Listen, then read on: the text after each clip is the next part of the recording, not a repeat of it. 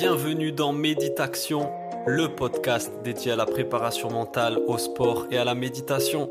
On se retrouve chaque semaine entre passionnés pour aborder le thème de la préparation mentale et découvrir ensemble comment optimiser la performance sportive en conservant le plaisir de la pratique et en favorisant le bien-être et l'épanouissement.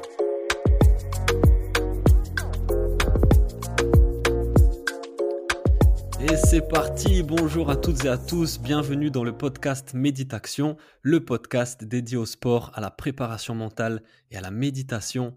Aujourd'hui, deuxième épisode d'une série entièrement dédiée au JJB en vue des championnats d'Europe qui auront lieu à Paris l'année prochaine. Et pour ce deuxième épisode, j'ai l'immense plaisir de recevoir Laurence Cousin-Fouilla, première féminine française ceinture noire de Jiu-Jitsu brésilien trois fois championne du monde, un palmarès et une carrière de compétitrice très étoffée, fondatrice et professeure de l'académie IceMat Ribeiro jiu à Toulouse. C'est vraiment un honneur que tu aies accepté mon invitation. Salut Laurence, comment ça va?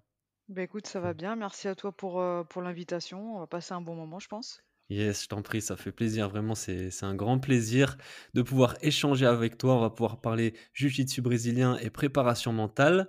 Avant de rentrer dans le vif du sujet, est-ce que tu peux te présenter rapidement pour celles et ceux qui nous écoutent? Alors, je m'appelle Laurence Cousin-Fouilla, je suis ceinture noire euh, de jiu-jitsu brésilien depuis 2005. J'ai été la première européenne à être, euh, à être ceinture noire euh, chez les féminines.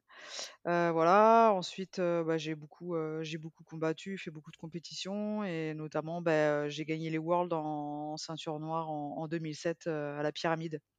Mmh et puis après j'ai fait d'autres, d'autres tournois, les World Masters que j'ai gagné en Master 1, Master 2.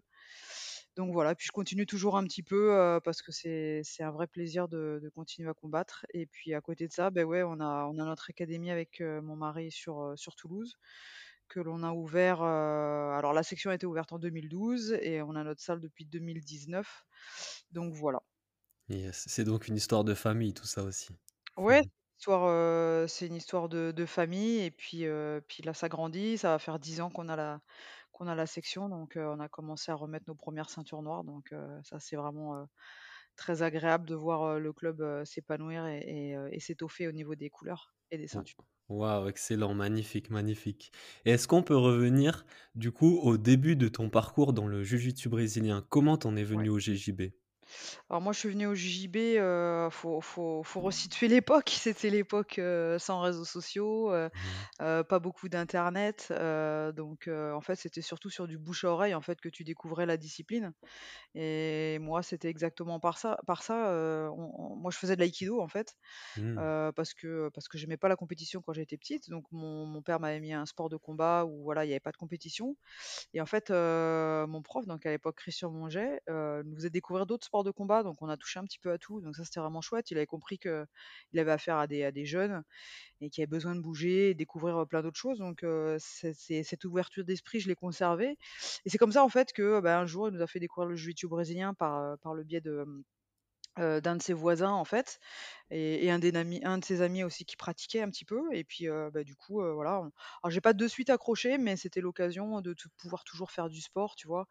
On s'entraînait bah, moi j'en faisais dans le Val d'Oise tu vois dans le 95 et mmh c'était toujours l'occasion le dimanche de pouvoir s'entraîner pendant trois heures puis après au bout d'un moment ben ouais tiens pourquoi pas faire de la compétition et puis puis de fil en aiguille première compète première victoire et puis puis après ça s'est enchaîné.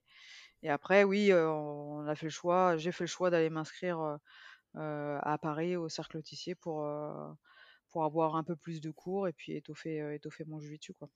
Excellent, donc tu as un parcours dans les arts martiaux à travers l'aïkido avant le jiu-jitsu brésilien et on pourra en reparler peut-être parce que tout l'aspect justement vertu martiale, mentale de l'aïkido me semble hyper intéressant aussi.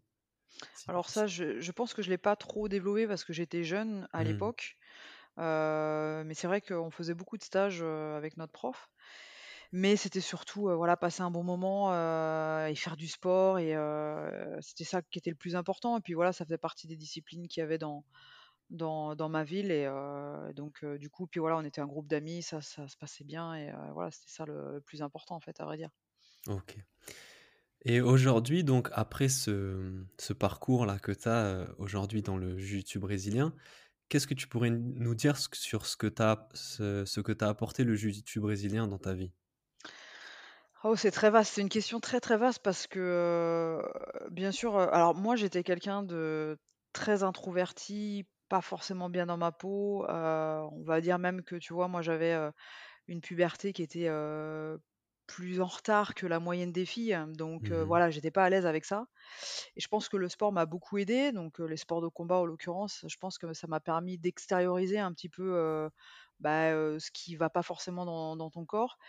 Et, donc c'est vrai que ça m'a ça m'a beaucoup apporté, bah, sur moi-même avant tout, avant de avant de parler de compétition, de résultats, c'est surtout sur moi-même. J'ai appris sur moi-même et je me suis découvert un un mental, de combattante, tu vois? Parce que ça, je mh. l'avais pas avant, donc ça s'est vraiment forgé au fur et à mesure de mes expériences, en pratiquant la discipline. J'ai découvert aussi que j'aimais la technique, mais ça, je l'ai pas découvert de suite, tu vois? j'en faisais, j'aimais beaucoup ça mais j'en ai pas pris conscience de suite. J'en ai pris conscience bien plus tard. Heu, j'en ai pris conscience au sur un, sur un une un moment où j'ai discuté avec, heu, avec, une de mes nièces et mon père était là et dit: «Ouais, bah, tu vois, ta ta tante, elle aime bien la technique» et là, j'ai percuté, je fais: «Oui, il a raison. En fait, j'aime la Mmh. technique et j'ai toujours aimé la technique et c'est peut-être pour ça que j'ai choisi ce sport qui est, heu, riche techniquement», tu vois? Ouais. Pas choisi, mais que j'ai je suis restée accrochée à ce sport parce que techniquement, voilà, c'était, c'était infini. C'était Mmh, tu infini, en fait. t'ennuies jamais, ouais. Ouais, tu t'ennuies jamais, tu tu apprends encore et on apprend toujours, c'est ça qui est fabuleux, en Mmh fait. Mmh Donc voilà, c'est tout ça, en fait. Yes et donc comme tu dis, l'aspect technique est hyper important, primordial et infini dans ce sport. Ouais. Mais à ton avis, à quel point l'aspect mental, la dimension mentale, elle est importante dans ce sport, dans le JJB aussi? Je pense qu'elle est elle est importante dans tous les sports. Après, ça Mmh dépend de de ce que l'on veut en faire, hein. Parce que, le mental, il intervient aussi en compétition, mais il peut aussi intervenir, ne serait-ce que dans ta dans ta pratique, tu vois? Bah, moi, par exemple, j'étais, quelqu'un de timide, bah, ça m'a permis vraiment de de de m'exprimer, de de découvrir un petit peu comment comment je comment j'étais, comment je fonctionnais. Donc, pour moi, ça a une part très, très importante, le mental et de plus en plus et on le voit mh. aujourd'hui, dans tous les sports. Heu, bah, après là, c'est le côté vraiment, heu, athlète qui parle, mais heu, c'est une dimension à prendre, à prendre en compte, dans sa préparation. Aujourd'hui, il y a plus que il n'y a pas que l'aspect technique et l'aspect, cardio, on va dire, tu vois? Il y a plus Mmh que ça. Pour Ouais. pouvoir aller chercher une performance, il y a plus que ça. Mais là, c'est le côté compétitrice qui parle. Yes, mais on dit souvent que dans le sport, le sport, c'est comme une chaise à 4 pieds. Donc il y a, la technique, le tactique, le physique et le mental et que s'il manque un pied à ta chaise, beh, forcément, elle sera un peu bancale. C'est ça, c'est ça. Tu peux même rajouter le dossier avec l'hygiène, Ouais. l'hygiène alimentaire, tu vois? Mmh L'hygiène de vie, parce que ça, ça joue aussi énormément, hein, Ouais. heu, j'imagine que tu en as parlé avec, heu, Julius de Purple Kitchen, mais ouais, ça fait Mmh partie énormément de de la préparation si tu veux, si tu veux grimper les échelons, on va dire. Yes. On va parler entraînement et on va parler compétition, essayer de différencier les 2 et voir comment la dimension mentale, s'intègre à l'entraînement ou à la compétition. Toi, à ton avis, qui qui est, compétitrice, athlète, mais aussi professeur, Mmh avec quelle mentalité il faut aborder l'entraînement de jiu-jitsu brésilien? En fait, j'ai envie de dire que chacun a sa façon d'aborder la discipline. Il y a des gens alors là, c'est vraiment le côté professeur qui parle. Il y a des gens qui viennent dans le club, parce qu'ils y retrouvent une ambiance, tu vois? Ils ont des amis et ils passent un bon moment sur le tapis. Tu en as qui viennent parce que ce sont des compétiteurs et qui sont là pour progresser, vraiment, sur, l'aspect, technique et tactique et stratégie par rapport à leur jiu-jitsu pour s'améliorer et être performants en compétition. Et puis, tu as des gens qui aiment la discipline, on le voit, des gens qui aiment la discipline, il y en a beaucoup, hein, ça on va dire j'ai envie de dire c'est presque une majorité, au-delà de le côté, amis et ambiance de groupe, qui viennent parce que, voilà, il y a ce côté technique, infini et qu'ils apprennent, à l'infini en fait des nouvelles techniques et que, bah, ils viennent s'entraîner. Moi j'ai des gens, ils viennent s'entraîner, 4 fois, 5 fois par semaine et c'est pas forcément des compétiteurs. Mais ils aiment ce sport parce qu'il y a un apprentissage, infini, en fait. Mmh Donc voilà. si ouais, si on si on parle de performance, de progresser, de performer, c'est vrai que c'est un sport, c'est une discipline qui demande beaucoup de rigueur, beaucoup d'investissement, de consistance et beaucoup d'efforts physiques, mais aussi mental. Ouais. Donc, à ton avis, toi, pour progresser, comment, dans quel état d'esprit il faut, il faut se mettre? Heu, je pense que ça va dépendre, heu, ça va dépendre de chacun, mais faut faut se fixer des objectifs aussi parce que bon, il y a Mmh. ton professeur qui est là pour t'aider, mais après, heu, faut se fixer des objectifs, heu et il faut accepter aussi de mettre son ego de côté parce que si tu veux progresser, il faut des fois se retrouver dans des zones qui sont inconfortables, Mmh heu, donc heu et ça, c'est pas toujours agréable. Faut le dire clairement, hein, je pense que Mmh, mmh personne mh. n'aime être dans une situation, d'inconfort. Donc ouais, c'est être capable d'être rigoureux sur ce genre de choses, tu vois? Tu te fixes un objectif, bah, tu t'y tiens et il y a pas le le côté, on va dire égo qui prend le dessus et et qui te fait sortir de de de ton objectif du jour, tu vois? Mmh C'est pour ça que l'aspect mental, il est très important. Parce qu'on est on est quand même un sport où, bah, l'objectif, c'est de gagner. Mmh L'objectif, c'est de soumettre l'autre et c'est pas du tout agréable, de subir une soumission, c'est pas du tout agréable, d'avoir un partenaire en position montée sur soi. Donc voilà, moi personnellement, j'ai beaucoup progressé en étant blessée, Mmh. parce que, la blessure, bah, te contraint à travailler différemment et du coup, je m'obligeais quand même à à à m'entraîner. Mmh Mais heu, je te donne un exemple, avant le Polaris, je me suis blessée, au coude. Mmh J'ai eu ce qu'on appelle un hygroma et en fait, c'était gonflé, je pouvais vraiment pas utiliser mon bras et ben, j'ai fait le choix de, travailler sans bras sans bras. Donc j'avais qu'un seul bras pour travailler. Forcément, je vais me faire passer la garde. Mmh Tu vois? Mais du coup, tu travailles différemment pour retarder ce moment-là de se faire passer la garde.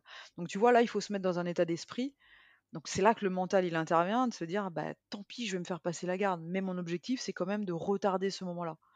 Tu Tu vois? progressé au niveau des jambes, du coup? Ouais, j'ai progressé énormément dans ma mobilité, dans ma perception, heu heu, de l'attaque de l'autre, tu vois? Parce que du coup, il va falloir être beaucoup plus réactif par rapport à ce que tu vas faire. Tu si tu es en retard, bah, là, tu vas être encore plus en retard.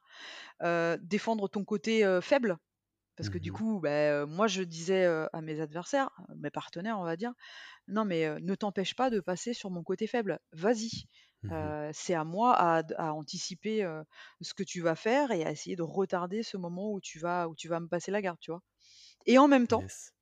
et en même temps, c'est travailler sur soi en se disant: ben ouais, je vais me faire passer la garde, mais en même temps, il faut que je protège, ma partie faible, là où j'ai mal». Parce que l'objectif, c'est de ne pas avoir mal et de pouvoir toujours s'entraîner sans avoir mal, tu vois? Donc Mmh c'est ça qui est difficile. Il y en a, in ils sont ouais. pas capables de faire ça et à un moment donné, il y a le cerveau, il revient, dans sa case d'origine en disant: «Non, non, il est hors de question qu'on me passe la garde», quitte à avoir mal, tu vois? Mmh Mmh Ouais, ouais, c'est hyper intéressant. Il y a donc la l'aspect donc tu as commencé par ça, se fixer des objectifs, aller à Ouais. l'entraînement avec des objectifs des objectifs spécifiques de: «Je vais travailler ça» ou de telle façon Mmh. et ensuite gérer la frustration qui est quand même omniprésente, on va le dire, souvent dans ce sport à l'entraînement. Oui, Mmh. heu, elle est elle est omniprésente et heu et elle peut être de plus en plus grande, heu, beh, plus tu avances, dans les grades et plus, bah, moins tu as envie de te faire passer la garde, moins tu as envie de te de de subir une soumission, ce genre de choses. Au final, quand tu es ceinture blanche, OK, c'est pas forcément agréable, mais on tolère tout à une ceinture blanche. Finalement, tu Mmh débutes, tu commences, donc de toute façon, bah, tu rien à perdre, en fait. Même pas Mmh ton ego, de toute façon, C'est puisque tu normal, ouais. travailles avec ce que tu as, voilà. Mais dès que tu vas avancer techniquement, dès que tu vas avoir, un petit palmarès, tu vois des petits résultats, beh, il y a des choses qui passent un peu moins facilement, tu vois? OK et donc une façon, selon toi, de gérer cette frustration, c'est justement d'avoir un objectif très clair et de s'y tenir et de pas s'en Ouais, détourner? oui, c'est ça. C'est ça, c'est ça, c'est se fixer des objectifs et et accepter accepter. C'est vraiment Mmh. accepter certaines choses, en fait, qui vont se passer à l'entraînement pour pouvoir, continuer à à progresser. Là, on arrive sur les notions de lâcher prise aussi, Exactement, où parfois il faut savoir lâcher prise dans la vie comme à l'entraînement sur, heu, certaines choses, heu, pour justement pour pouvoir avancer en fait, pour pouvoir progresser. ouais. Parce que si on est trop accroché à quelque chose, beh, finalement ça nous ça nous enferme dans quelque chose. Ouais et ça nous dessert pour, heu, pour la Mmh. progression, en fait. Mmh et ça, c'est une compétence hyper intéressante, à développer, je pense, chez les sportifs pour progresser. Ouais, C'est cette cette, capacité à justement voir un peu en dehors de de la boîte, comme tu en parlais pour la blessure. Essayer de voir en quoi une blessure peut être une opportunité de progresser dans un ça. autre domaine, dans une autre compétence Exactement, ouais. Mmh. et en faire, en faire une force. C'est hyper intéressant. OK pour, l'entraînement, merci. Pour la compétition maintenant, comment, selon toi, on se prépare mentalement à une compétition? Mais écoute, hem, je pense que chacun a sa façon de se préparer, heu, mentalement. Moi, pour ma part, ça change complètement ma façon de m'entraîner, en fait, si tu veux. Heu, il y a, l'aspect comme je viens de te dire où, on accepte certaines choses, on a du lâcher prise pour pouvoir progresser dans différents, domaines, dans lesquels tu veux travailler avant et plus on va se rapprocher de la compétition et moins je vais laisser les autres, faire ce qu'ils ont envie de faire, tu vois? Et là, mon objectif, ça va être par exemple, vraiment même gagner à l'entraînement, tu vois? Donner un minimum de points à l'adversaire, compter mes points, être capable de regarder le chrono, de temps en temps, sur le mur, tu vois? Toutes ces petites choses qui qui fait que je fais du copier-coller entre, bah, la situation d'entraînement et la situation de compétition. Sachant qu'on sait très bien Mmh que, l'aspect compétitif et la compétition en elle-même, c'est un monde à part. Tant que tu l'as pas fait, tu sais pas ce que c'est. Mmh Voilà, il faut en avoir fait pour, heu, pour pouvoir prendre conscience du truc. Heu, l'aspect mental, dans la compétition, elle est énorme parce qu'elle peut te perturber en une fraction de seconde. Tu peux perdre tes moyens en une fraction de seconde, sans même t'en rendre compte. C'est-à-dire, tu dis par exemple, tu, tu es allé à l'échec, tu dis: «Mais je comprends pas, ce mec-là, je l'ai toujours battu» ou tu vois? Ou «Cette nana, je l'ai toujours battue et aujourd'hui, ça n'allait pas». Pourquoi? Mmh Et c'est là qu'il faut analyser, en fait. Et chacun a son mode de fonctionnement, mais si tu veux, moi, j'ai j'ai fait de la préparation mentale, depuis, maintenant quelques mois. Et je me rends compte qu'en fait, un petit élément peut entraîner une catastrophe. Alors quand j'ai une Mmh catastrophe, c'est, beh, c'est perdre une compétition, c'est, pas faire le résultat que tu que tu voulais évidemment faire et et là, c'est c'est tout qui tourne en Le boucle, quoi. fameux grain de Pourquoi? sable, Ah ouais, dans ouais, c'est le le l'engrenage le grain de sable. Tu dis: «Mais pourquoi? Qu'est-ce qui s'est passé?» Puis tu te refais le combat dans la tête, mais c'est pas refaire le combat dans la tête, c'est peut-être ce qui s'est passé avant, ce qui s'est passé en mmh dehors du tapis, pendant la zone d'échauffement, peut-être qu'il y a quelqu'un qui t'a parlé, ça t'a perturbé. En fait, il y a tellement d'éléments extérieurs que, beh, il y a pas que, le côté sur le tapis, en fait, qui joue, il y a autre chose qui joue et et ça, et ouais. c'est en faisant de la préparation mentale que je m'en suis rendu compte. OK et donc, heu, justement, si tu peux nous parler un peu de ton expérience avec la la préparation mentale, qu'est-ce que tu as mis en place? Qu'est-ce que tu as travaillé justement pour ne plus être perturbé ou pour minimiser l'impact de ces petits grains de sable qui peuvent arriver? Déjà, j'ai appris à me connaître. Yes. C'est-à-dire que la préparation mentale m'a permis à de me comprendre, en fait, de comprendre pourquoi j'agis comme ça, quel est mon mode de fonctionnement.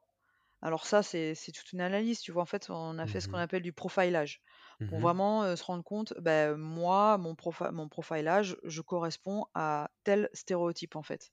Yes. Donc c'est pour ça que je réponds à telles actions, à telles choses et que je fonctionne comme ça. Donc déjà, quand tu apprends à te connaître, déjà, c'est un peu plus facile de savoir pourquoi tu fais certaines choses.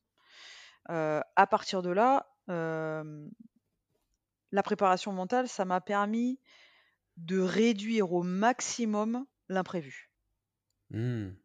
OK. Pourquoi? Parce que quand tu arrives sur une compétition et bien, il y a toujours des imprévus qui sont là.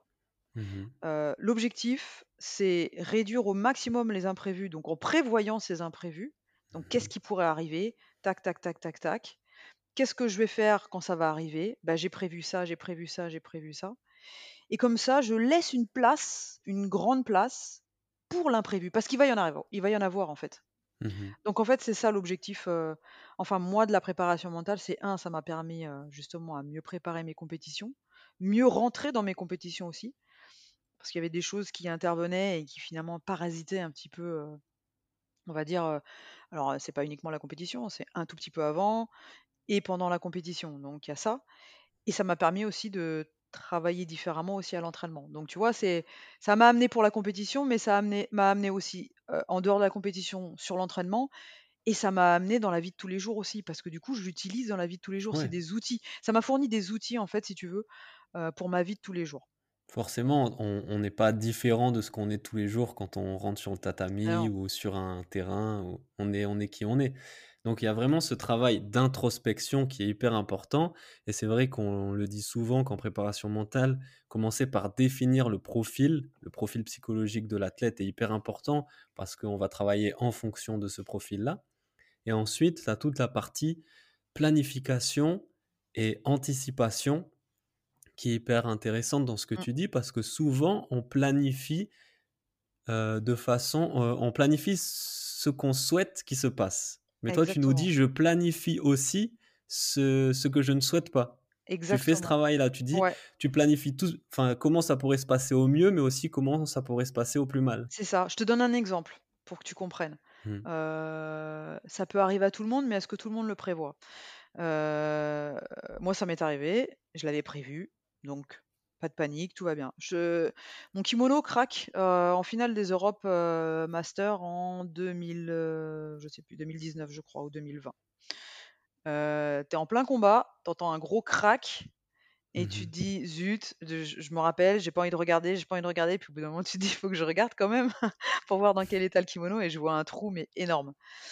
Heu et je me dis: «Bon, là, c'est un imprévu», mais comme je l'avais prévu cet imprévu, Mmh très simple, les élèves sont au-dessus, ils me balancent une veste de kimono, je reste concentrée, tac tac, je remets la veste, je continue mon combat. Ça la finale se passe bien, tu vois? Et Imagine, tu as pas prévu ça, mmh tu vois? «Zut, j'ai pas de deuxième veste». stress, heu, Ah là, tu es en stress. Donc du coup, ton mental, il change. Ça veut dire que tu sors mmh de ta compétition Ouais. et ton objectif, c'est quoi? C'est de trouver un kimono pour essayer de continuer ta compétition et cetera et cetera.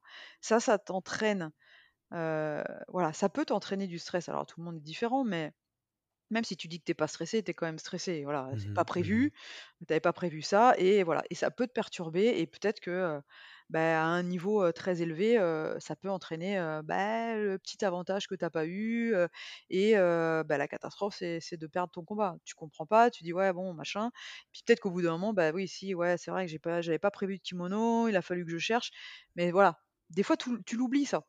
Yes. Donc voilà, c'est un exemple, c'est un exemple comme un autre. Je sais pas, moi, tu vas à une compétition, le train que tu devais prendre, il est pas là, il est en retard, tu sais que tu vas être en retard, donc tu vas arriver en zone d'échauffement, tu vas être en retard.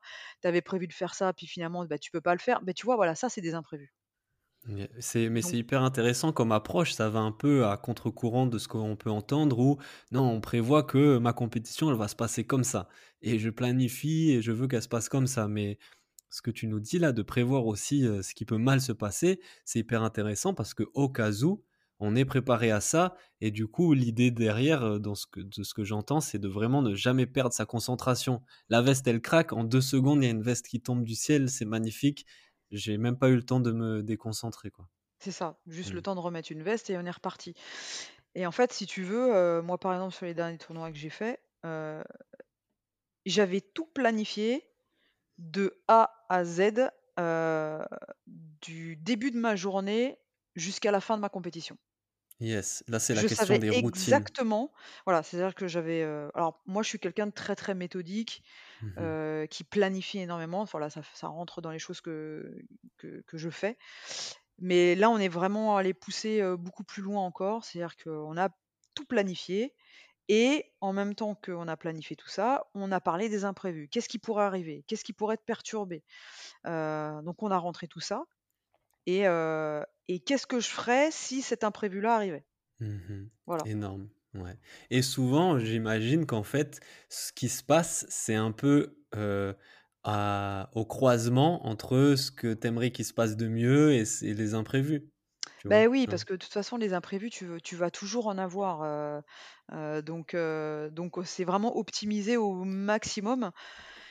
L'objectif, c'est évidemment de res entre guillemets «rester concentré» et surtout de pas amener du stress, OK? mmh. Mmh. Mais la préparation mentale, ça m'a aussi, permis de découvrir que, bah, ton corps, en fait, il y a des points dans ton corps et que, bah, moi, par exemple, j'ai un point anti-stress. Je sais, il y Mmh a une partie de mon corps, il suffit que je l'active en en, en en la touchant, en frottant très légèrement et ça me permet de diminuer mon stress. Parce que c'est ça aussi Mmh la préparation mentale. Ouais. tu découvres que, beh, ton corps, c'est ton outil et ça peut être, ça peut être effectivement à un moment donné un obstacle quand tu as beaucoup de stress, mais ça peut être aussi, des choses qui vont t'aider à, à passer au-delà de ça, quoi. Mmh Donc voilà. Souvent, on appelle ça un ancrage. Ça peut être, Ouais, un geste, un mot, un ça. son ou une combinaison de tout ça qui va te mettre dans un état psychologique particulier qui va t'aider à être concentré Exactement. ou à performer. Exactement, donc moi j'ai des ancrages aussi, Mmh. heu, au-delà des voilà, ce qu'on appelle les points anti-stress. J'ai Mmh des ancrages et heu et heu et donc ça m'aide, ça m'aide beaucoup. Tu sais, je te donne un exemple. Mais là, je m'en suis rendu compte en faisant de la préparation mentale, c'est que, tu sais, quand, quand tu es coach là, tu as envie de motiver ton élève et puis des fois, tu sais, tu lui tapes, un grand coup sur les épaules, tu vois? On l'a vu en compète juste avant de Mmh. rentrer sur le tapis, comme on a vu, les mecs, les rugbyman, se mettre des grands coups de tête, tu vois? Des grands coups dans le front, Oui, ce genre de choses. Et ben, en fait, en fonction de certaines personnes, ça peut au contraire leur faire perdre tous leurs moyens, en fait. Mmh Et si tu sais pas ça, beh, en fait, bah, du coup, la personne va rentrer, peut-être sur le tapis ou peut-être dans sa compétition et elle va perdre tous ses moyens. Au contraire, tu as une autre personne, bah, peut-être qu'en lui mettant, un une grande claque dans le dos, bah, là, ça va l'activer à fond, tu vois? Mmh Je te donne mh. un exemple, heu, je sais plus sur quel combat, je crois que c'était un combat de MMA, c'était, alors ça remonte un petit peu, ça va être, un peu vieux pour, les gens, pour certaines personnes, mais c'était Jacare contre Vitor Belfort. OK. Et juste avant de de rentrer, heu, alors je sais plus si c'était ring ou ou cage, tu as Jacare qui lui qui lui fait ça là, tu sais, comme s'il allait lui, mmh, Mmh le décapiter. Il fait Mmh ça à Vitor Belfort. Vitor Belfort, il a perdu tous ses moyens, il a perdu le combat. Waouh et ouais, a Donc voilà, il y a des choses qui perturbent. Mmh et et souvent, c'est vrai que ces ancrages, ils sont inconscients. Des rugbyman qui se font, heu, des des techniques où ils se frappent l'épaule ou comme ça, c'est un ancrage parfois inconscient justement qui les stimule, qui les met dans Ouais, un état psychologique. Mais l'idée de la préparation mentale, du profilage et tout ça, c'est justement de rendre tout ça conscient et de voir qu'est-ce qui fonctionne sur moi. De quel ancrage j'ai besoin pour me mettre dans un état pour performer, pour être concentré en compétition. C'est ça, c'est exactement ça. Et si on peut aller un peu plus loin sur, les routines, parce que ça Ouais, aussi, c'est un truc qui va empêcher ton mental de partir à droite, à gauche. C'est-à-dire que ta journée et même peut-être jusqu'à la veille au soir, ouais, tout est tout est planifié. planifié, ouais. Et toi, justement, comment tu as mis ça en place et qu'est-ce que ça t'apporte? En fait, je pense que ça m'apporte de la sécurité. Mmh. Heu, tu vois, heu, ça me ça me, ça m'apaise un petit peu de me dire: ben voilà, je sais ce que je dois faire avant d'arriver jusqu'à ma compétition», heu et j'ai pas à réfléchir. Je te Mmh donne un exemple, heu, moi, veille de compétition, je prépare mon sac. Je le prépare jamais le matin. Ouais. Pourquoi? Parce que je sais que le matin, heu, tu pas forcément bien réveillé et je veux avoir bien le temps de réfléchir à ce que je vais mettre dans mon sac, de ce qui est important. Même si ça fait longtemps que je combats et tu as toujours, bah, voilà, tu jamais au même endroit, donc c'est un petit peu différent, donc du coup, moi, ça c'est une façon aussi de rentrer dans ma compétition, voilà, on y est et donc du coup, voilà, c'est, mes petites habitudes, en fait. C'est mes points de repère et Mmh je suis dans ma petite zone de confort. Là, je suis dans ma petite zone, je sais que là, voilà, tac, tac, tac, je suis méthodique, je sais ce que je dois mettre dans mon sac. J'y réfléchis quand même un petit peu. Moi, je suis carrément méthodique, donc ça veut dire que je fais même une liste avant. Yes. J'ai des listes. Quand je pars en Mmh compétition, par exemple, je fais une liste avant de partir en compétition de de ce que j'ai besoin d'emmener. Mmh Je peux la faire 10 jours avant. Comme ça, ça me permet vraiment d'avoir le temps de me dire: «Ah oui, ah ouais, ça faut aussi que je le prenne». Ouais. Heu, combien de fois il y en a qui arrivent en compétition: «Ah zut, j'ai oublié ça, zut, j'ai oublié ça, zut, j'ai oublié ça», tu vois? Et ça, c'est le petit truc, c'est un tout petit truc, mais ça peut, hem, ça peut engendrer un gros problème, Mmh heu, à la fin, tu vois? La Donc préparation voilà. du matériel, ouais, c'est une petite routine à mettre voilà, en place qui est très simple, mais qui peut apporter justement vachement de de ça. Alors, carré, de ch concentration. chez certains, ça peut stresser aussi, hein, heu, Mmh te dire: ouais. «Ouh là, je suis déjà en train de me mettre un coup de stress en faisant ça», tu vois? OK, oui, oui, vrai. mais heu, pour moi, c'est une façon de rentrer dans la compétition et si je sais que je stresse à faire mon sac, ça peut arriver, tu vois? En fonction de l'enjeu et tout, ben, j'ai des solutions pour pouvoir faire diminu diminuer ce stress. On en a pas encore parlé, mais par exemple, ça peut être la méditation, la cohérence cardiaque.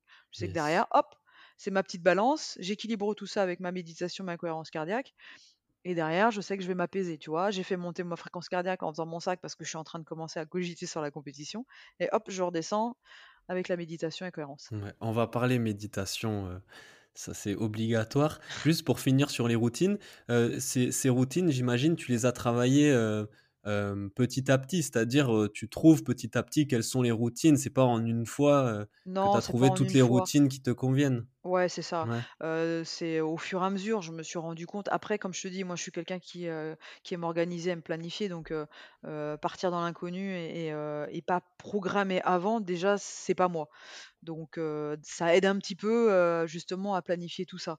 Et puis après, heu, la préparation mentale m'a aidé justement à à rajouter des des choses auxquelles j'avais pas pensé, qui pouvaient être des imprévus et qui basculaient dans le côté, bah, prévu. Ça, c'est prévu. Voilà. Yes. Et avoir ce qu'on appelle des boucliers pare-feu, par rapport justement aux imprévus. Mmh Mmh Super, c'est super intéressant là, la bande, tout ce que nous partage, heu, Laurence, heu, en matière de préparation mentale pour la compétition. C'est parfois des petits conseils et surtout, comme on le répète dans tous les épisodes, trouver ce qui vous convient, tester par essai-erreur, par itération. On trouve petit à petit qu'est-ce qui nous convient le mieux par rapport à notre fonctionnement et notre profil Mais et tu vois, ça ça ouais. va même plus loin, Mmh heu, dans les trucs vraiment tout bêtes, mais heu, ça pourrait faire rire certains. Mais Mmh heu, mais quand tu le sais, et c'est vrai que j'ai donné quelques conseils à des ceintures blanches, c'est toujours, utile. Mais tu vois, bon, moi, j'écris tout dans un cahier, tout est dans un cahier, en fait, parce que Yes. j'aime bien je je le relis avant. C'est je les connais mes routines, hein, mais j'ai besoin de les Mmh relire. Ah oui, ça ça j'oublie pas. Oui, ça je j'oublie pas. Je te donne un exemple, quand j'arrive sur un lieu de compétition et souvent, j'y vais la veille, heu, sur le Mmh lieu de la compétition, dans les trucs que je repère toujours les lieux. Bah, la salle, elle est comme ça, la zone d'échauffement, elle est là, donc entre le passage entre la zone d'échauffement et la compétition, ça se fera comme ça. Où sont les toilettes? Mmh On le sait tous, on va y passer, tu vois? Mais ça, c'est un truc tout bête. Moi, ça m'est arrivé, j'étais dans aux Europes à Lisbonne, j'avais passé tous les contrôles. Contrôle de kimono, pesée, j'arrive dans la zone, l'espace juste avant de combattre. Je sais pas si tu es Mmh déjà allé aux Europes, mais bon, si tu as Non. déjà fait des tournois, bon bref, c'est une zone en fait où tu peux pas en ressortir. Généralement, c'est comme ça et tu D'accord. attends avant de passer sur le tapis. Et là, d'un seul coup, j'ai envie d'aller aux toilettes. Mmh Le truc pas prévu, tu vois? Et ben, tu as intérêt de savoir où sont les toilettes. Et après j'ai pu demander, elle m'a autorisé quand même à y aller. Mais ça, ça peut perturber, tu vois? Mmh se dire: «Ah zut, mais je veux y aller, mais zut, je sais pas où ils sont, quoi». Donc tu perds du temps, la nana te met la pression en te disant: «Vite, vite, vite, dépêchez-vous parce que ça va être bientôt à vous». Bon, ben, voilà, ben, ça je savais, je savais exactement où étaient les toilettes donc Ouais. gain de temps, pas trop de stress parce que bon, tu stresses quand même un petit peu mais pas trop de stress. Et ouais, ouais, repérer les lieux, c'est encore un ouais. paramètre qu'on peut très facilement mettre en place et qui peut nous aider, Ouais, justement à être dans une dans un état plus serein, heu, pour la compétition, carrément, ouais. Quand on arrive maintenant au moment du combat, au moment, voilà, heu, fatidique, parfois c'est justement un peu plus dur de maintenir cet état de calme, de sérénité, si on se retrouve dans une position difficile ou même quand on est dans le feu de l'action.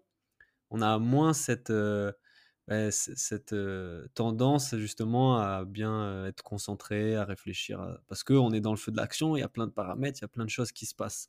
Comment toi, tu arrives à maintenir un état de calme et de concentration optimal, heu, pendant, heu, le combat? Alors pendant alors si on est vraiment en situation pendant le combat, heu, là, c'est l'expérience qui va beaucoup jouer. Ouais. Il y a ça et il y a aussi le fait que, moi je suis toujours, je suis toujours, attentionnée, au coach. J'ai toujours besoin d'un coach parce que pour moi, c'est une vision extérieure. Et heu et ça amène de la sérénité ou ça amène un petit coup de boost, quand quand on en as besoin, tu vois? Partir en compétition et partir combattre sans avoir ne serait que ne serait-ce que quelqu'un, qui est là à côté de toi, pour moi, c'est pas concevable. D'accord, ouais. Mais parce qu'il y a le côté stratégique et j'estime que, la stratégie est partie, heu, fait partie intégrante, d'un combat et qu'avoir quelqu'un, heu, qui est, à tes côtés, c'est toujours utile. Mmh Ça pourra plus te servir que te desservir. Après il y a une façon de driver, on va dire, le coach. Plus tu as d'expérience, plus moi je sais exactement ce que le coach, j'ai besoin qu'il m'apporte, tu vois? Donc c'est surtout ça et puis après oui, c'est les automatismes, c'est l'expérience c'est tout ce que tu as fait à l'entraînement. Ouais. Heu, c'est ça qui qui qui va jouer. En fait, pour moi, c'est plus le travail qui est fait en amont qui qui va jouer, heu, qui va jouer, heu, qui va jouer sur ton combat, quoi. Bien sûr, De bien ce qui s'est passé avant, en fait. ça se prépare en amont. Mais ce Mais que ça se prépare en amont, ouais. ça se prépare, même ça se prépare dans la dans la dans la zone d'échauffement, comme ça se Mmh prépare juste avant de monter sur le Ouais. tapis. Oui, oui, les tout ce qui est ancrage et routine, ça peut être. Jusqu'au pied avec lequel tu vas Mais poser en je premier sur le je tatami, heu, et tout ça. je vais te dire comment moi, heu, enfin, comment on a fonctionné sur les dernières compétitions que j'ai faites, pour te dire. J'ai un casque, les gens pensent que j'ai de la musique, j'ai pas de la musique dans le casque. J'ai, heu, j'ai, les paroles en fait, j'ai un texte, Un enregistrement? un enregistrement de celui qui me fait la préparation mentale, Yes, OK. avec, une musique de fond, donc ça, ça a été fait en amont Préparer en amont, alors comme, heu, bah, comme on travaille ensemble, heu, il s'appelle Bruno Le Gall. Comme on travaille ensemble, Mmh. heu, bah, il sait, ce qu'il faut mettre. Il y a les grandes lignes à mettre, par rapport à à la compétition. La musique, on l'a choisie je l'ai choisie, avec lui, donc il y a une musique de fond. Ouais. Lui a écrit son fait son texte et dans ce texte, il me rappelle mes ancrages, les choses que j'ai besoin de voir. Je te donne un Yes. exemple. Moi, par Énorme. exemple, pour me concentrer, les lignes horizontales me permettent de Mmh. me concentrer. Je regarde une ligne D'accord. horizontale et ça me permet de me concentrer. Énorme. Voilà, ça fait partie des choses, heu, que j'ai besoin de voir, ça et la couleur rouge, par exemple. OK. Ah génial. Il est génial Bruno Le Gall. Je le connais Ouais, pas personnellement, mais je le d'accord. connais du monde de la préparation mentale. J'aimerais bien le Ouais. recevoir un jour. Il est il est Bah, génial ce écoute, heu, franchement, c'est top, heu, moi, c'est c'est avec lui que je travaille là depuis, depuis quelque temps et ça m'a beaucoup, beaucoup, beaucoup aidé. Mmh, OK et je voulais juste revenir sur ce que tu disais, dans le combat aussi qui peut être hyper intéressant, c'est cette présence finalement, même plus que stratégique, cette présence à laquelle tu peux te raccrocher justement Exactement, pour pas te déconcentrer, c'est hyper intéressant, c'est ça. en termes de concentration et tout. Juste, c'est une porte d'accès, au moment présent, elle est là, tu peux avec un regard, une parole, tout de Ouais. suite te remettre dans dans le combat. Donc c'est Exactement, ça et comme je dis, ça peut être aussi un booster. Voilà, tu es dans une très mauvaise posture, très mauvaise situation. Ça t'apporte on le sait tous, je veux dire, le quelqu'un une salle qui vient t'encourager, une équipe qui vient t'encourager, ça te booste. mmh mh, mmh Donc voilà, ça et ça joue Yes. sur ton mental. On le sait très bien que ça joue sur le Mmh mental. Donc voilà, la la la part du coach, elle elle peut être, elle peut être importante quand tu es, quand tu es sur le tapis, quoi. Ouais et aussi donc ce que tu disais sur, l'enregistrement audio juste avant qui te Ouais. met dans toutes les conditions, tous les paramètres pour la concentration. Je sais qu'il y en a, c'est des enregistrements de leurs enfants, heu, de Mmh, leur mari ou de leur femme aussi. Chacun là aussi encore va trouver ce qui va l'aider à se raccrocher au moment présent et à le mettre dans un état de ça. concentration, de Comme sérénité, d'autres écoutent de la musique. ouais. Il y en a, voilà, c'est un type Mmh de musique qui va faire qu'ils vont vont pouvoir, heu, se transcender, heu, sur le Ouais, tapis. avec parfois, je sais je lisais le livre de Kilian Jornet et il parle, lui, il a une playlist avec un enchaînement de morceaux très spécifiques dans un ordre très Ouais, précis avant de commencer sa course, quoi et ça et ça l'amène petit à petit comme ça dans un dans un état optimal. OK, super, hyper intéressant pour la compétition, encore plein de de choses, de petits conseils à tester, à mettre en place. Maintenant on va parler méditation. Donc, tu dis que tu m'as dit que toi tu pratiques, la ouais. méditation. Comment tu t'y es mis? Pourquoi? Et qu'est-ce que tu en as à retirer? Alors en fait, pendant, pendant le confinement, donc j'ai travaillé avec, Julius de Purple Bell Kitchen que tu as reçu. Bonjour à lui. Bonjour à lui, ouais. Mmh mh. Heu, qui est vraiment un super gars, heu, qui, heu, qui travaille sur différents différents domaines et et et notamment, notamment donc la tout ce qui est alimentation, mais aussi, bah, les piliers de la santé, on va dire, voilà, Mmh, en il a règle une approche générale, les piliers de globale, la ouais. santé, exactement et si tu veux, j'ai j'ai c'est lui qui m'en a parlé. Enfin, avant lui, j'avais commencé avec, l'application qui s'appelle Petit Bambou. Bah oui, petit Alors je sais plus comment j'avais Mmh commencé mh. à l'époque, mais j'ai commencé avec cette application-là. Mmh mh. Au début, ça se passait bien et puis, je suis arrivée sur des séances qui étaient beaucoup plus longues et heu, je m'y retrouvais plus. Ouais. Mmh et puis c'est là que j'ai travaillé avec, Julius et lui m'a proposé une autre application qui était, Insight Timer. Je m'y suis un petit peu intéressée, mais j'ai regardé, tu sais, d'un œil de de côté, tu vois? Et j'ai pas Mmh mh. complètement, adhéré, au truc de suite parce que Julius m'a apporté tellement d'autres éléments que je pouvais pas tout faire en même temps. Donc voilà, il y a des choses que j'ai changées au fur et à mesure et cetera et j'avais pas encore, heu, j'étais pas encore basculée sur, sur la méditation et puis à à à travailler avec, Bruno Le Gall vraiment sur la préparation mentale, il en a remis une petite couche et Mmh.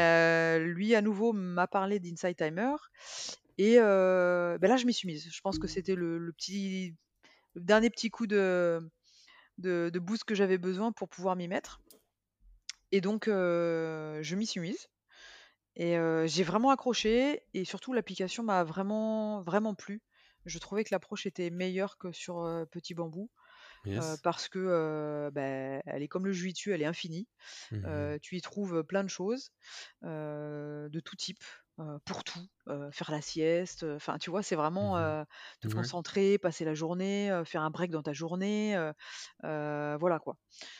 donc j'ai commencé comme ça et et ça m'a permis, finalement de trouver un moment pour moi parce que je suis quelqu'un qui court à droite et à gauche, dans ma vie de tous les jours entre, mon boulot, les cours de jiu-jitsu, mes entraînements, les entraînements des élèves, les stages que je donne, les stages, dans le groupe France, les Mmh. compétitions des élèves, mes L'emploi du bref, temps l'emploi du temps est chargé et voilà et s'occuper de la maison et enfin bref Mmh et mh. avoir une vie de famille et donc du coup, c'était un moment où je me suis dit: «Bah là, je m'octroie 3 minutes pour moi. Là, je mh. m'octroie 5 minutes pour moi» et et et et en fait, ils bah, ils te le disent, hein, dans l'application. Je sais pas si tu connais cette application, mais ils te le Non, disent, pas voilà. celle ouais.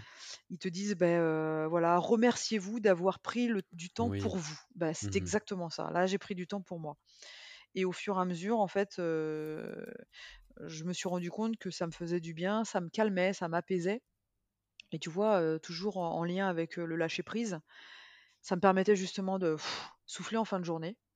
Mmh Heu, mh. la journée était chargée et c'était une façon, en fait, de de lâcher prise par rapport à, bah, toutes les situations que tu vis au quotidien, quoi. Tu pratiques plutôt en fin de journée donc toi? Alors, je pratique en fin de journée, heu, en semaine Ouais. et le week-end, ça peut m'arriver de pratiquer, heu, dans la journée, ça peut être au moment d'une sieste, tu vois? Pour, vraiment me mettre dans une ambiance calme ou même, ou même, l'après-midi, voilà, je sais que j'ai deux trois minutes, et tiens, il y a une méditation qui me plaît bien, le titre, heu, tu vois? Parce qu'il y a aussi ça, hein, le titre m'accroche bien, heu, bah, tiens, j'ai envie de j'ai envie de passer un petit moment, hop, je me mets sur une chaise et puis c'est parti, quoi. Donc Yes. voilà, donc c'est vrai que je fais plus de méditation guidée, ça me Mmh mh. correspond bien, heu, mais parfois, ça m'arrive de mettre, voilà, juste, bah, il y a un timer dessus, voilà, avec, bah, tu choisis la musique que tu veux et puis, bah, tu essaies d'avoir, d'éviter d'avoir ce petit singe, tu sais, le principe du Mmh petit singe qui à Ouais, mais droite et le à gauche, mental hein, quoi, voilà, qui le revient au mental, hein, galop toujours. avec, bah, toutes les petites pensées qu'on peut avoir et puis, faire en sorte Ouais. de garder un petit peu le singe près de soi et puis, Mmh puis mh. voilà, quoi. Et il y a génial, il y a plein de choses super intéressantes dans ce que nous dit Laurence. Il y a cette question, ouais, qui qui est qui est hyper cool de la gratitude. C'est vrai que parfois, on oublie de se remercier. On dit merci aux gens, on est poli, heu, on dit merci à tout le monde, mais on oublie souvent de se remercier et le fait de prendre, un petit temps pour soi, comme tu dis, heu, 2-3 minutes, je pense que c'est important justement de se remercier de pour pour ce temps qu'on s'accorde à soi. Il y a aussi le fait des séances longues. C'est vrai que peut-être certains se mettent la pression en se disant: «J'arrive pas à méditer, heu, 20-30 minutes, une heure». Mais encore une fois, on le répète ça un peu dans tous les épisodes, c'est plus la régularité qui va avoir des effets, le fait de le faire tous les jours, que de faire des séances très, très longues Moi, et pour heu ma part, je fais ouais, pas de séances, ouais. très longues. Je préfère, comme tu dis, me prendre 5 minutes, tous les jours, Mmh plutôt que de faire, de faire des séances longues où effectivement, bah, là, tu as plus de chances de te perdre, hein, parce que, bah, y a, beh, comme certains le disent, on a 50 000 à 80 000 pensées par jour, Mmh donc forcément, à un moment donné, sur les 20-30 minutes de méditation, si tu fais ça c'est Mmh mh. compliqué à se tenir à 20-30 minutes, Mmh sans avoir l'esprit qui part à gauche et à droite, comme je dis, le petit singe, Ouais. heu, qui vadrouille. Donc non, je préfère faire, vraiment court, 5-10 minutes et tu vois, ce que j'aime dans cette application-là, Insight Timer, c'est que tu peux faire des petites playlists. Mmh Alors moi, j'en ai fait, quelques-unes. Bah, j'ai ma petite playlist, pour le sommeil, tu vois, le soir. J'ai ma petite playlist, en me disant: «Bon là, j'ai vraiment pas beaucoup de temps, mais j'ai envie de souffler un petit peu là, juste avant de repartir, bah, j'appelle ça, tu vois, mes petites méditations rapides, heu, c'est genre, heu, allez de 1 à 3 minutes, juste ça. Yes, Et yes. puis après, j'ai des petites playlists genre, heu, moins de 10 minutes. Voilà, je Mmh sais que mh. j'ai j'ai 10 minutes, hop, j'ai le temps de faire une petite méditation. Et puis il y a des méditations lâcher prise. Bon là, tu vois, c'est vraiment pour, être dans l'acceptation, Mmh mh. lâcher, tranquillement parce que Ouais. ouais, faut pas se leurrer, hein, moi je suis une nature assez anxieuse, assez stressée, même si ça se voit pas forcément. Donc du coup, voilà, la méditation m'a aidée aussi pour ça, quoi. OK, super et et maintenant dans le sport, dans le jiu-jitsu brésilien, est-ce que tu as pu voir, que pratiquer la méditation de façon régulière, elle a apporté quelque chose aussi en plus à la façon dont tu abordes, l'entraînement, la compétition, le sport tout simplement, la concentration, je sais pas? J'ai j'ai pas trouvé exactement que ça m'apportait, heu, dans mon sport, mais par contre, ça m'apporte tellement dans mon quotidien que du coup, j'ai un vrai bien-être, heu, Mmh. dans la vie quotidienne et dans mon sport. donc j'ai envie de te dire, j'ai la positive attitude, même si Mmh je suis plutôt de nature à voir le verre à moitié plein que le verre à moitié vide. Mmh Mais ça m'empêche, d'avoir toutes ces pensées un peu toxiques et et je passe au-delà de ça, voilà. Je je me laisse aller et j'accepte, les choses et je me dis: «Voilà, je suis dans du bien-être, j'ai plus le sourire, la banane», et voilà. C'est plus pour ça que vraiment dans le sport à proprement parler. Top, c'est c'est ça, c'est vrai que ça peut, pour certains, les aider à être plus concentrés, être plus dans l'instant présent Oui, mais dans c'est leur ça aussi. pratique sportive, mais pour d'autres aussi, ça va vraiment être cette question du bien-être. Et pareil, ça, je pense qu'on l'a répété dans tous les épisodes, c'est qu'on ne peut pas, hem, parler de performance sans parler de bien-être. La préparation mentale, c'est justement essayer de travailler, heu, à ces 2 facteurs-là. Et quand ces 2 facteurs-là sont en accord, c'est là qu'on peut, progresser et performer. C'est ça. Mais tu vois, je reviens sur ce que sur ce que tu as dit sur l'instant présent. Mmh On on est dans une, société où on vit plus l'instant présent, en fait. On est vachement, axé sur, ce que je vais faire demain, sur ce que je vais faire dans 10 jours, ou, Mmh. Même les ou «Oh là là, j'en ai sollicitations marre, c'est trop long» partout, et heu, cetera. Les ouais. sollicitations, tu vois? On a on a les écrans, les réseaux sociaux, on a plein de choses et en fait, on vit plus ce moment présent et finalement, bah, ça m'a permis aussi à prendre conscience et donc je dans la journée, ça m'arrive de prendre conscience que je respire, tu vois? Mmh Voilà, c'est tu tu mets une petite pause en fait dans ton dans ton planning et en même temps de se dire: «Bah tiens là, je suis en train de passer un bon moment là». Tu vois? Donc effectivement quand je Yes. suis à l'entraînement et ben, là je suis en train de passer un bon moment. OK, je je m'entraîne peut-être pour une compétition, hein, c'est peut-être dur, hein, mais je passe un vrai bon moment sur le tapis, avec des Mmh gens autour et heu et il y a une bonne entente. Donc oui et ça, dans la vie comme dans le sport, ça va améliorer notre bien-être et ça peut être ça. que que positif. Donc heu, testez quoi, just do it, comme on dit.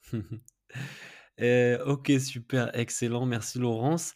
Je continue avec une petite question, savoir quelle a été ta plus grande surprise toi, heu, depuis tes débuts en jiu-jitsu brésilien?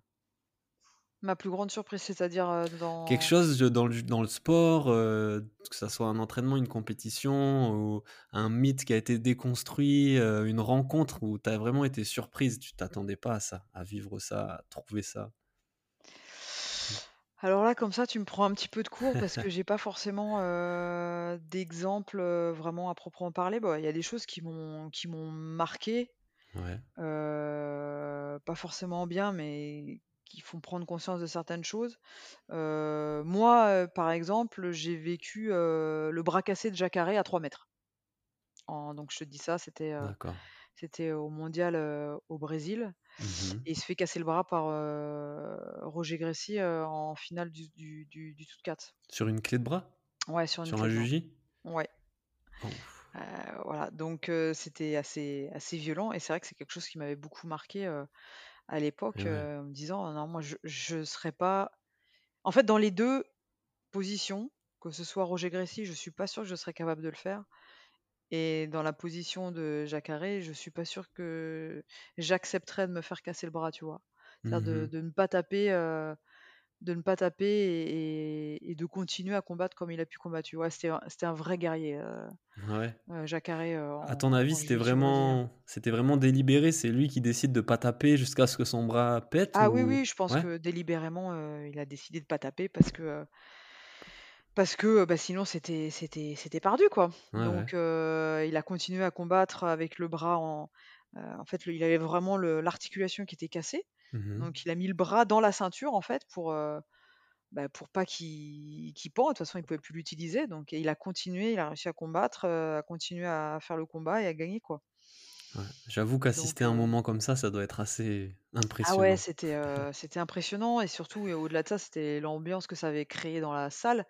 Et ce jour-là, je me suis dit: «Ça va partir en bagarre» Mmh. Et j'ai j'ai cherché les issues de secours. Ce jour-là, j'ai Ouais. cherché les issues de secours Tu du les avais regard. pas repérés? Ah Ouais, non, mais c'était je les pas avais pas repérées avant. Je les avais pas repérées avant et là, j'ai pris conscience qu'il y avait qu'une seule sortie et j'en étais très loin.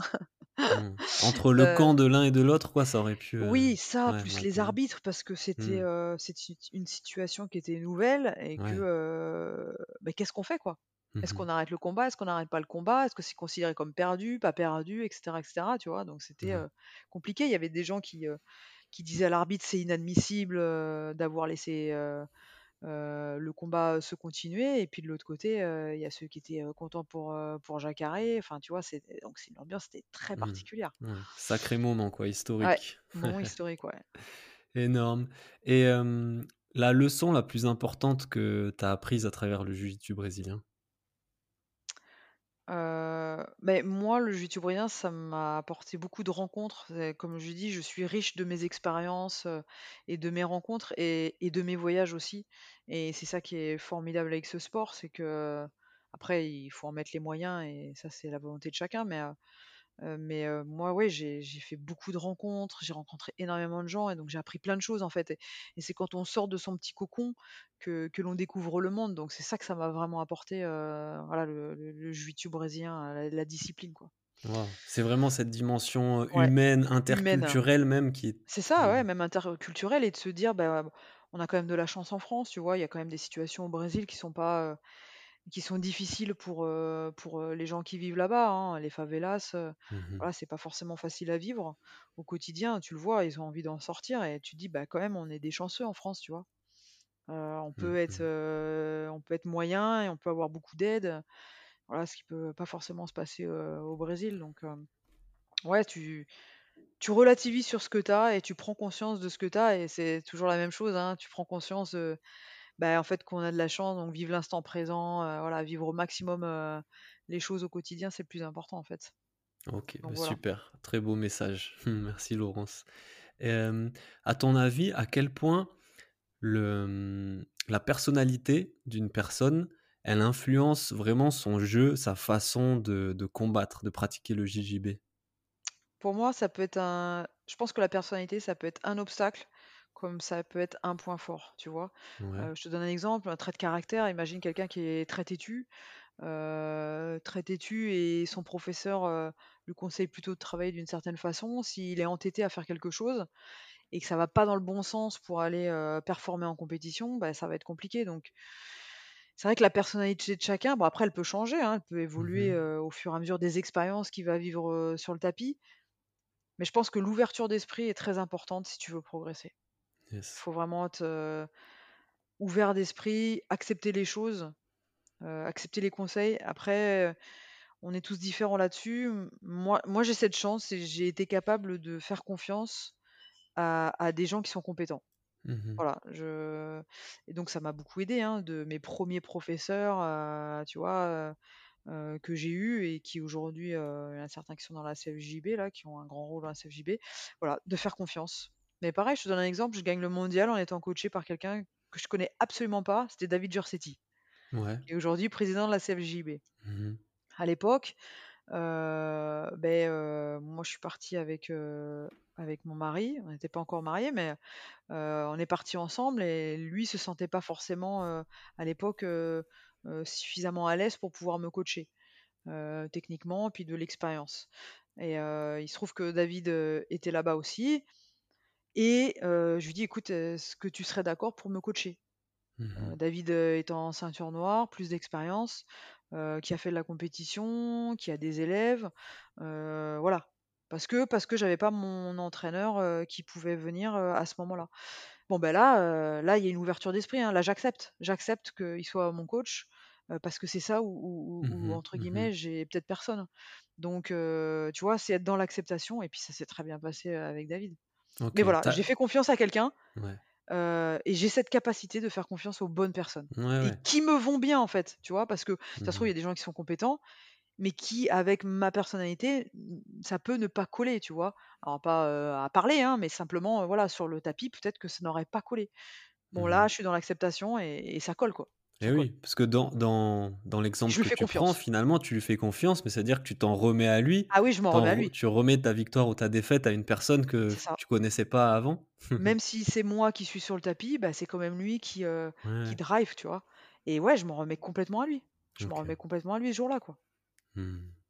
OK, donc la personnalité, ouais, elle peut avoir un impact assez, heu, Assez important fort, ouais. dans des moments comme ça, assez fort, Ouais. quoi. À ton avis, à quoi va ressembler le JJB en France d'ici 5 ans, selon toi? Ah, tu me poses une bonne question. j'espère qu'il aura encore plus grandi que que ce qu'il est actuellement. Je n'en doute pas, Mmh parce que, ça fait partie des disciplines en en pleine expansion, voilà, depuis, depuis quelques années, depuis ses débuts. Il y a plus en plus de pratiquants, de plus en plus de clubs. Il y a une structure, française avec la CFJB qui est, qui est vraiment de qualité, qui a une belle image à l'international. La preuve, les Mmh Europes ont lieu à Paris. Je pense que rien que ça, ça veut dire Mmh que, l'IBJF fait totale confiance à la France et à à l'organisation, française, et David Giorsetti pour, l'organiser en France. Donc ça veut dire que, on est sur la la bonne voie pour, pour continuer à avoir, à avoir, de la qualité, au sein, au sein de l'Hexagone. Enfin l'Hexagone et et Mmh au-delà de l'Hexazo de l'Hexagone, les DOM-TOM aussi parce qu'ils sont forts aussi. Ouais. OK, bah, ça fait plaisir, c'est cool. Ouais. Heu, on a beaucoup parlé de conseils, de ce qu'on peut mettre en place, pour, en termes de préparation mentale comme ça pour, performer, pour progresser, pour être dans un état de de performance. Mais est-ce qu'on peut revenir selon toi sur les deux trois principaux obstacles justement à la performance? Parce qu'il faut avoir conscience de ce qu'on peut faire, mais il faut avoir aussi conscience, je pense, de ce qu'il ne faut pas faire, tu vois? Je pense que alors je dis pas que tout le monde est différent là-dessus. Heu, les choses à pas faire, oh, Les j'ai j'ai ouais, j'ai envie de dire, il y a pas vraiment de choses à ne pas faire. Après, tout va d'accord. dépendre à quel niveau tu joues en fait dans Mmh dans ton Mmh mh. jiu-jitsu, tu vois? Heu, oui, je déconseille fortement d'avoir, heu, une très mauvaise alimentation, heu, pour pouvoir performer. Après il y a des gens qui ont réussi malgré ça. C'est après c'est peut-être des exceptions, mais Mmh mais l'hygiène de vie, elle est importante. Tu vois? Mieux manger, c'est quand même, un des piliers de la santé. Ça veut bien dire ce que ça veut dire. C'est comme si tu Mmh prenais une voiture et tu mettais, et tu mettais de de de l'huile végétale dedans pour qu'elle fonctionne, tu vois? C'est un peu le même même principe. Ouais, ouais, Donc, oui, il y y a y des il y a des vrais obstacles à à à la réussite. Il y a ça, il y a y a il y a ton hygiène de vie, c'est sûr que si tu sors tous les soirs et que, bah, ton sommeil il est pas perf il est pas, récupérateur, ça va être très compliqué. Donc tu vois, c'est le mieux dormir, ça rentre aussi dans les piliers, en fait. Tu Mmh prends les piliers de la Ouais. santé, tu fais l'inverse de ce qu'il faut faire Mmh mh. et voilà, tu as les obstacles, ouais. pour échouer, heu, dans ta réussite, on va dire. Ouais, ne pas faire attention à son alimentation, son sommeil ou d'autres choses comme ça, Exactement. très importantes, ouais. Hem, une, une autre petite question sur la préparation mentale. Moi, elle me semble encore un peu anonyme, heu, auprès des sportifs. Auprès du grand public, mais même auprès des sportifs. Parfois, j'ai l'impression que c'est dû à une méconnaissance, mais aussi à des a priori qu'il peut y avoir sur la discipline, comme si travailler son mental, en fait, c'était être faible mentalement et comme si être faible mentalement, c'était quelque chose de grave, de honteux. Alors que ça se travaille comme le physique. Qu'est-ce que tu en penses de ça, toi? Je pense que c'est l'un des freins justement au développement, heu heu, au développement pour, heu, pour les athlètes, avec la préparation mentale. Ça se développe de plus en plus. Mmh on le voit, il y a moi j'ai vu pas mal de alors c'est peut-être parce que j'en fais donc du coup je prends plus enfin je vois plus qu'il y en a, mais mais ça reste, je veux dire c'est pas infini les performances, tu vois, du sportif, dans certaines disciplines où tu vois, où il y a des chronos, ce genre de choses. Donc il va bien falloir jouer sur d'autres pistes et la préparation mentale, ça fait quand même partie des des grandes pistes et comme tu dis, beaucoup pensent que, c'est être faible mentalement. Mais parce qu'on il y en a qui disent que, bah, voilà, tu tes émotions et des fois, bah, c'est pas bon d'exprimer ses émotions parce que ça montre effectivement que tu es faible. Bah, non, bien au contraire, en fait et moi, justement, la préparation mentale, ça m'a permis justement de de d'exprimer mes émotions parce que j'étais quelqu'un qui qui gardait tout à l'intérieur, tu vois? Mmh mh. Donc le lâcher prise m'a beaucoup aidé, mais les émotions, c'est aussi important. C'est d'être capable à certains moments, heu, bah, d'évacuer le trop plein de stress, heu, le trop plein de fatigue, heu, enfin tout ce qui peut, vraiment être toxique, on va dire, pour ton mental et pour ton corps aussi, tu vois? Yes. Donc je pense que c'est forcément un plus. Mmh au pire, tu perds du temps. Au pire, tu perds un petit peu de temps, mais au mieux, ça marche, Mmh mh. tu vois? Donc ça perm comme je l'ai expliqué, ça permet aussi de mieux se comprendre. Donc je pense qu'au-delà de la performance physique, ça aide, pour ton pour ton quotidien. La difficulté, c'est de trouver la bonne personne qui va t'aller, en fait, tu vois, pour la préparation mentale. Parce Ouais. que parce que c'est un petit peu j'ai pas envie de dire que c'est que c'est pareil qu'un psychologue, mais tu vois, il y a des psychologues, heu, bah, ça va pas coller et d'autres avec qui Oui, ça c'est va une très bien relation humaine. Exactement, En c'est une vraie heu relation et puis tu te dévoiles un petit peu, tu vois? mmh Tu te dévoiles un petit peu et tu as peut-être pas envie de te dévoiler avec tout le monde et il y a peut-être avec certaines personnes où où ça va pas accrocher donc voilà, c'est ça la difficulté peut-être, Ouais, c'est heu, vrai. de la préparation mentale, c'est trouver la bonne personne avec qui ça va ça va se matcher, quoi. Il y a ça aussi, c'est vrai. Mais sur ce que tu dis sur, le fait de de reconnaître sa faiblesse, finalement, on se rend compte que c'est une énorme force et que justement les gens qui arrivent à reconnaître leurs faiblesses, les affronter, heu, essayer d'en trouver les causes et de voir comment on peut y remédier, beh, ils ils en ressortent plus forts on en ressort plus fort donc heu, c'est mmh. toujours la même histoire, hein, c'est sortir de sa zone de confort, hein. Mmh mh. Mmh Tu sors de ta zone de confort. Ton confort, c'est c'est, heu, c'est voilà, tu es bien, tu es dans ton petit canapé. Sauf que là, en fait, il va falloir que tu te dévoiles, parce que, bah, voilà, on tu on te fait réf tu réfléchis, heu, on te fait réfléchir, heu, hem, enfin moi, c'est beaucoup de réflexion. Après Ouais, voilà et ouais. tu tu réfléchis sur les choses et puis ouais, il y a des trucs, ouais, bon, ouais, je sais que je fais ça et tout, je sais que c'est pas forcément génial, tu vois? Tu mais bon, il faut en parler parce que du coup, beh ça permet effectivement d'avoir des échanges et et de de voir que, beh, on peut améliorer certaines choses, on peut, changer certaines choses. Moi, je suis je suis vachement dans le contrôle et la préparation mentale, effectivement, m'a beaucoup aidé à avoir ce côté, lâcher prise. Super, super, merci. Très beau message encore et c'est vrai que je me ça me rappelle même une interview de Michael Jordan qui dit, il y a beaucoup de gens qui pensent que Michael Jordan, il a aucun point faible, il a aucune faiblesse, mais en fait, il en a plein. C'est juste qu'il a creusé vraiment au plus profond de lui-même, il les a affrontés, il a essayé de travailler dessus pour en faire des points forts et même si, le mental n'est pas forcément un point faible, tu peux renforcer tes points forts et tu peux progresser dans tous les domaines, que tu aies une faiblesse ou que tu en aies pas. Mais on a tous des points faibles, hein, même dans le Oui, mental, hein. oui, c'est sûr, Donc heu, Mmh donc oui, oui. Non, mais Michael Jordan, oui, je je je suis assez admiratif de de son parcours et tout ça et c'est vrai que c'est intéressant, mais c'est quelqu'un qui a travaillé, voilà, sur, heu, sur son aspect mental avec, heu, à l'époque avec, leur coach, des Chicago Bulls. Ouais, Phil Jackson qui a beaucoup travaillé sur et Tim Ouais. Grover aussi, un autre, Mmh, coach qui avait une un mindset, assez hallucinant, c'est ouais, très inspirant. Superbe, merci beaucoup Laurence, on va bientôt arriver là à la fin du podcast. C'est vraiment hyper intéressant tout ce que tu as pu conseiller en termes, de préparation mentale, de petits conseils pour l'entraînement, pour la compétition, pour la vie de tous les jours. On se rend compte que finalement le bien-être, la performance, elle dépend vachement aussi du bien-être de l'athlète. Exactement. Si tu bien dans ta tête, ouais. as quand même plus de chances de performer donc heu, c'est pour ça qu'il faut il faut le travailler finalement, hein. Mmh Tu le mh. Mmh travailles, heu, au même titre, heu, c'est un cerveau, ton cerveau c'est un muscle donc au final, tu le travailles, Ouais. autant que que tes autres muscles mais oui effectivement l'aspect est un peu différent, quoi. Mmh et donc identifier tes besoins, toi, en quand en tant qu'individu et ensuite, bah, une fois que tu les as identifiés, savoir comment y répondre, bah, ça va t'aider à améliorer ton bien-être et du Exactement. coup à t'améliorer dans ta performance sportive aussi. Ouais. Cool, je finis toujours le podcast par 3 petites questions, heu, que je pose aux invités. Ouais. Heu, déjà, c'est un un livre à recommander. Si, tu avais un livre à recommander Heu, le en livre de Rickson Gracie, Breath, ah OK, yes. qui est vraiment un un super livre où, bah, tu vois, Rickson Gracie, je pense qu'il a été aussi placé, Comme un un combattant, heu, mais vraiment avec une force, heu, incroyable, heu, avec, toutes les victoires qu'il a eues, voilà, une force mentale.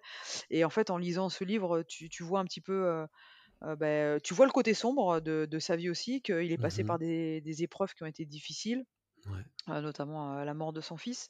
Mmh et beh, voilà, tu te rends compte qu'il a une, vision de la vie qui est, qui est aussi, parfois dans l'instant présent et vraiment profiter de l'instant présent, quoi. Donc voilà et bah, tiens, ça répond à la question, mais tu vois, tu me disais: «Est-ce que ça a cassé un mythe et tout?» moi, j'avais un mythe de Rickson Gracie et j'étais pas forcément, fan du personnage et Mmh finalement, en lisant son bouquin, bah, en fait, je suis encore je suis plus admiratif de de de ce qu'il a fait, tu vois? Avec les difficultés qu'il a rencontrées et tout ça et voilà, je vraiment apprécié son bouquin est vraiment, super. Yes, super. Donc Breath de Rickson Gracie. Ouais. Maintenant, quel conseil parmi tout ce qu'on a dit là, qu'est-ce quel conseil, qu'est-ce qu'on retiendrait? Heu, qu'est-ce que tu dirais à, heu, quelqu'un qui prépare les championnats d'Europe de JJB qui auront lieu donc à Paris la l'année prochaine? Heu, je lui conseille de travailler sur tous les aspects qui sont importants pour la compétition. Donc c'est pas uniquement, comme on a dit, uniquement son cardio, uniquement, sa préparation physique, son travail sur le tatami, mais vraiment, il faut aller chercher dans les petits détails. Mmh. Heu, tous les petits détails ont leur importance et c'est ça qui vont faire que tu vas construire, heu et ben, ton édifice qui va être solide, à l'arrivée. Donc il faut mettre toutes les chances de son côté et pour ça pour ça, faut travailler tous les aspects. Donc ça peut être aussi le men aussi bien le mental que, le côté, alimentation, le côté hygiène de vie, heu, pour, heu, pour vraiment être au top, heu, ce jour-là, quoi. Si la personne a la possibilité de faire de la préparation mentale, c'est vraiment top parce qu'au-delà de la compétition, ça permet de se connaître.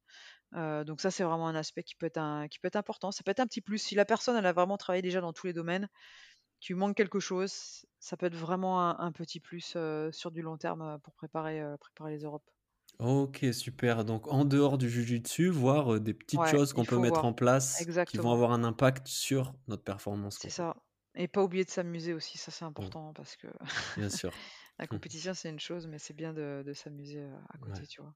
Ne pas perdre de vue le plaisir, Voilà. qu'on prend à faire Peut-être du peut-être sport. voir le jiu-jitsu d'un angle différent, tu vois? Je donne un exemple, heu, hem, en judo, Clarisse, Abgegegnou, alors je prononce très Mmh mal mh. son nom de famille, je m'en Mmh excuse. Bah, tu vois, elle, elle avait perdu, aux jeux olympiques, elle avait fait médaille d'argent, Ouais. il y a y a 5 ans et pour, préparer Tokyo, heu, elle avait travaillé dans différents domaines. Elle est allée chercher des petits détails. Donc elle a Mmh fait du jiu-jitsu brésilien, elle est allée faire de la boxe, je Du crois que même qu'elle yoga, il est me allée faire du semble. yoga Ouais. exactement, tu vois? Et tu pourrais te dire: «Ouais, qu'est-ce qu'elle est allée faire là-bas?» Tu Mmh vois? Elle a perdu du temps. Non, forcément, ça a peut-être amené quelque chose supplémentaire et au final, elle a gagné l'or donc bah, à croire qu'elle avait raison, quoi, tu vois? Excellent, Elle est allée cool. chercher les petits détails Ouais. en plus. Et dans pas longtemps, normalement, on va parler yoga et jiu-jitsu brésilien. Je vous en dis pas plus c'est dans les tuyaux. Écoute, merci encore Laurence, merci beaucoup. C'était vraiment un échange passionnant, hyper inspirant. Bravo à toi vraiment pour ton parcours, tout ce que tu fais. Heu, du coup, on peut te retrouver, heu, est-ce que tu peux nous rappeler où on peut te retrouver pour les cours ou peut-être sur les réseaux sociaux, tout ça? Alors sur, heu, sur les cours, vous pouvez me retrouver donc, à Toulouse dans dans notre académie, heu, ESMAT, heu, Mmh. affiliée Ribero et puis, heu, sinon, heu, je je serai souvent, heu, au bord des tatamis sur les compétitions, en France avec la CFJB donc faut pas hésiter à venir me voir, heu, quand je Si vous suis, avez heu pas de coach? non alors je pourrais pas coacher tout le monde mais, non, mais, je je suis souvent plus agréable en étant au bord du tatami qu'en étant sur le tatami. Ouais, et puis, là je sors d'une blessure donc faudra voir. Mais logiquement je devrais être aux Europes, à Paris. Si c'est pas sur le tapis, ce sera au bord du tapis, ça c'est sûr. Donc voilà, donc souvent en compétition ou même, en stage, je donne pas mal de stages donc, je serai à droite et à gauche, sans problème. Je suis abordable, si je souris pas de suite, je sourirai juste après donc il y a pas de souci. Faut venir me voir, faut pas hésiter. OK, parfait. Bah, écoute, merci beaucoup Laurence. Est-ce que tu as une chose à rajouter que vraiment on n'a pas dit et il fallait fallait absolument en parler? Heu, déjà je te remercie de m'avoir invité Heu et heu, je remercie, Bruno Le Gall pour toute la préparation mentale que j'ai fait avec lui, parce que c'est vraiment une part puisque c'est aujourd'hui le thème du du du Mmh podcast, tu vois? La Ouais. préparation mentale. Voilà, de tout ce qui m'a apporté, de tout ce qui continue à m'apporter. Il y a un petit truc qu'on n'a pas parlé, c'est la Mmh cohérence cardiaque Ouais. et c'est un petit truc, heu, vraiment important. Vas-y, je vas-y, pense que pour les pour c'est un une petite astuce que j'ai eue aussi, tu vois? Heu, j'étais, dans un couloir, en attendant de combattre, j'étais très, très stressée, tellement stressée, tellement focalisée sur le combat que j'en perdais limite mes moyens, j'étais Ce vraiment moment pas bien. d'attente, il Ce est moment d'attente, il tu est vois? Ce moment, fatal. il est il est Mmh. il est oppressant, tu vois? À des moments, c'est Mmh mh. difficile et ben, là, j'avais une petite application qui s'appelle Respirelax que tu peux trouver Mmh Mmh et j'ai fait 2 minutes de cohérence cardiaque où en fait tu inspires et tu expires, selon un temps Donné et ça me permet de me concentrer. C'est une petite bulle qui monte et qui descend. Je me suis tellement concentrée sur cette petite bulle que j'ai complètement oublié tout ce qui se passait autour. Ça permet de redescendre le stress aussi, donc c'est un petit plus, carrément. OK, cool. Et si tu devais me recommander un invité justement pour parler préparation mentale? Eh bah, écoute, moi je te dis, Bruno Le Gall pour la Ouais. préparation mentale, je pense que tu apprendras, tu apprendras plein de choses. Mmh OK, le seul, l'unique. Cool, bah, écoute, merci encore Laurence, merci pour cet échange Avec et je plaisir. te dis, heu, à la prochaine. À la prochaine, ça marche. Salut, ciao. Ciao.